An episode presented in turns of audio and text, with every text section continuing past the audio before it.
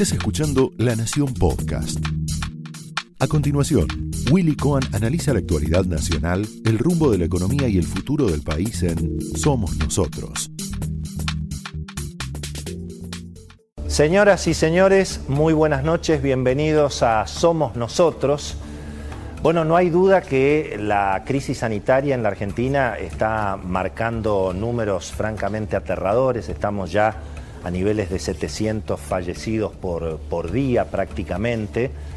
Y de acuerdo a lo que indican bueno, las estadísticas más serias, los, los especialistas más confiables, eh, es evidente que la Argentina va camino en el corto plazo, bueno, a superar, yo diría cómodamente, lamentablemente, los 100.000 fallecidos.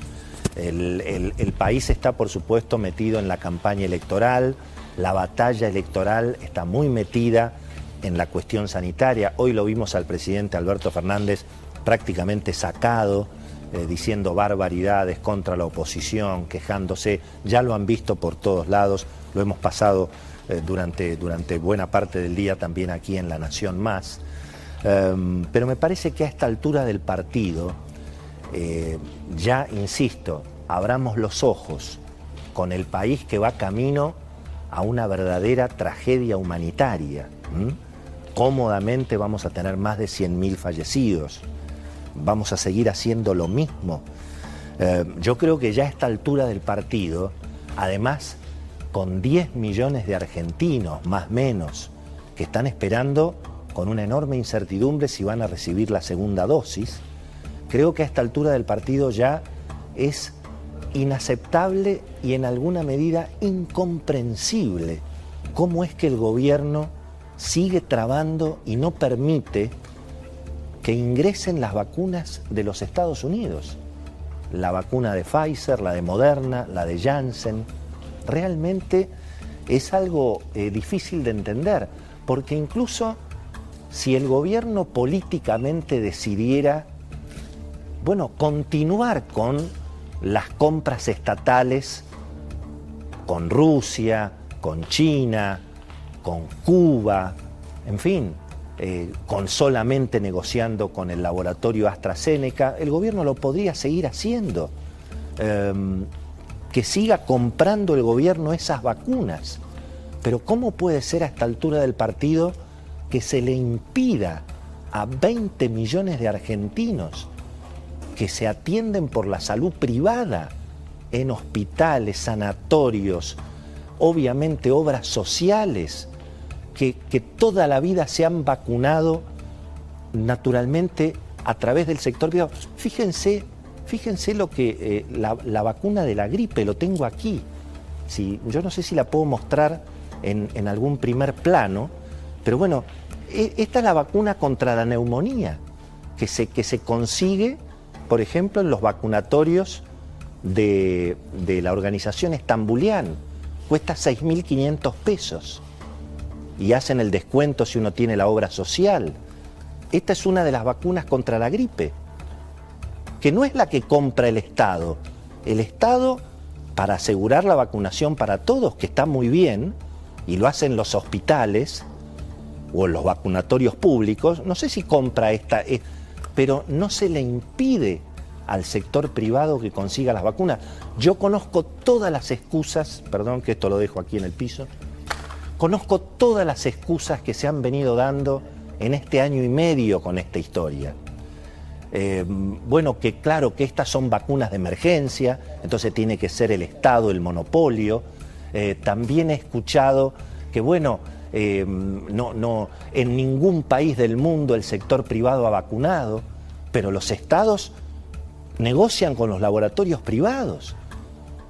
Y aquí es como que e, es una situación realmente, además me parece que a esta altura del partido ya no hay que seguir discutiendo si el gobierno quiere seguir con el circo de Moscú, pero que siga con el circo de Moscú, pero, pero dejen entrar las vacunas no es tan complicado, es una decisión política, es un decreto de necesidad y urgencia que obviamente remueva las trabas legales, que permita que cualquier organización sanitaria que esté autorizada pueda comprar las vacunas que estén autorizadas.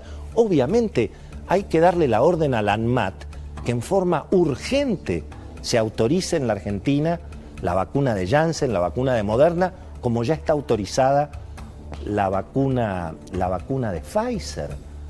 Y naturalmente, incluso hasta para no afectar las reservas del Banco Central, se podría permitir perfectamente que se pagaran esas vacunas a través del contado con liquidación del dólar bolsa, insisto, para que ni siquiera se toquen las reservas del Banco Central. Em, naturalmente que es una, es una decisión que, tiene que ser prioridad para el presidente. Repito, abramos los ojos. Estamos en un escenario en el cual vamos a contabilizar largamente más de 100.000 muertos. Y además el tema, fíjense que finalmente el Estado, que ha impuesto a todos los argentinos cuáles son las vacunas que van y cuáles son las que no van, resulta que todos los contratos que hizo el Estado los hizo con, con proveedores que tuvieron problemas.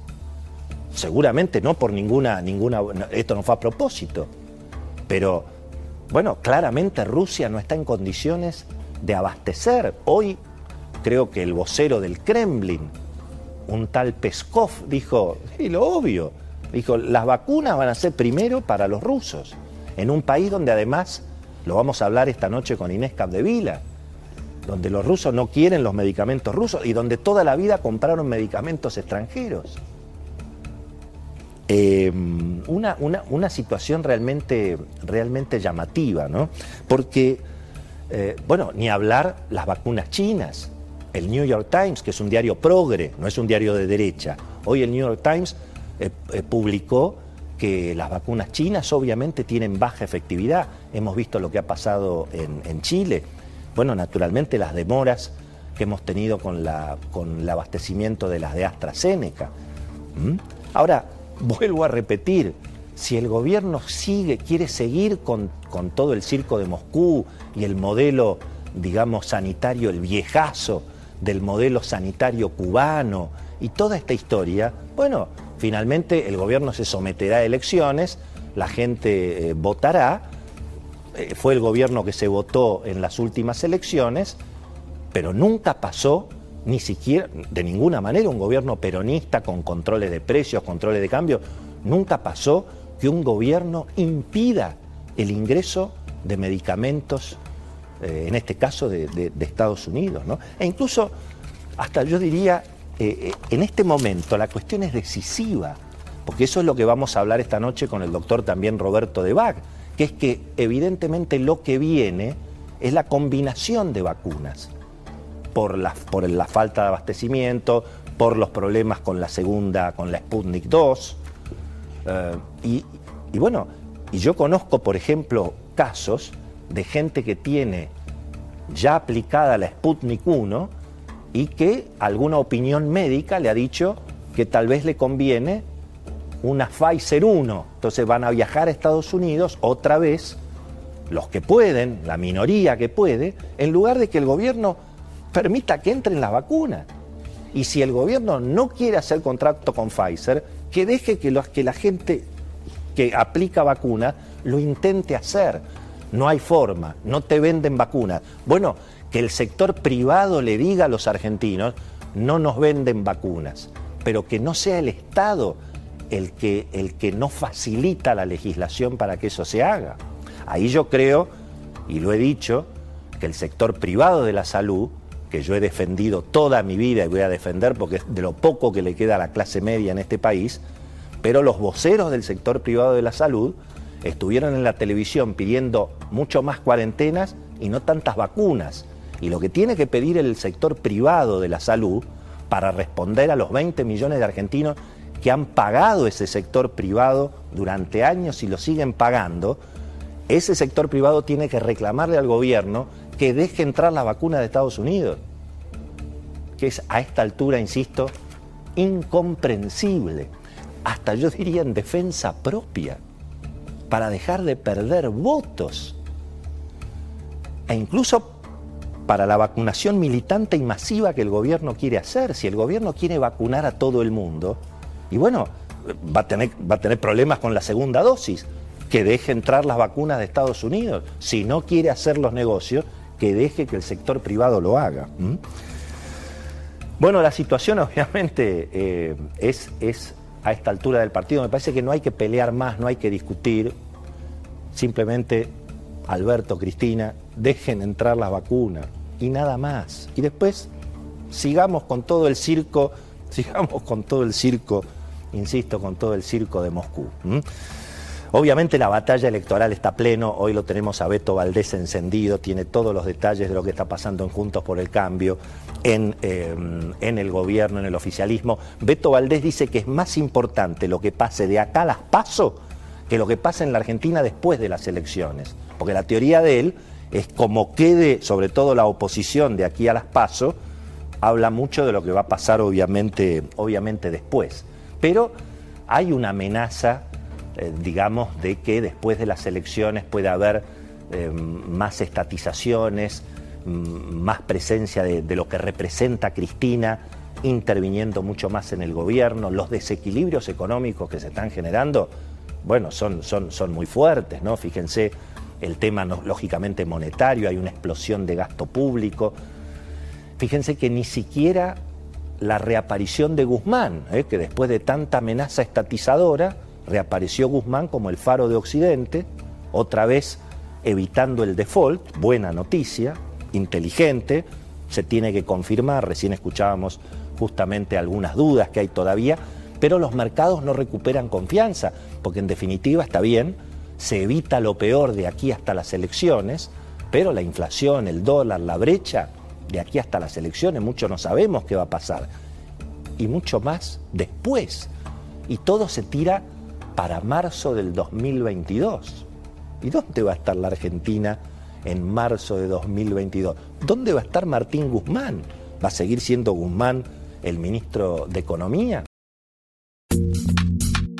Esto fue Somos Nosotros, un podcast exclusivo de La Nación. Escucha todos los programas de La Nación Podcast en www.lanacion.com.ar. Suscríbete para no perderte ningún episodio. Estamos en Spotify, Apple Podcast, Google Podcast y en tu reproductor de podcast favorito. Seguí escuchando La Nación Podcast.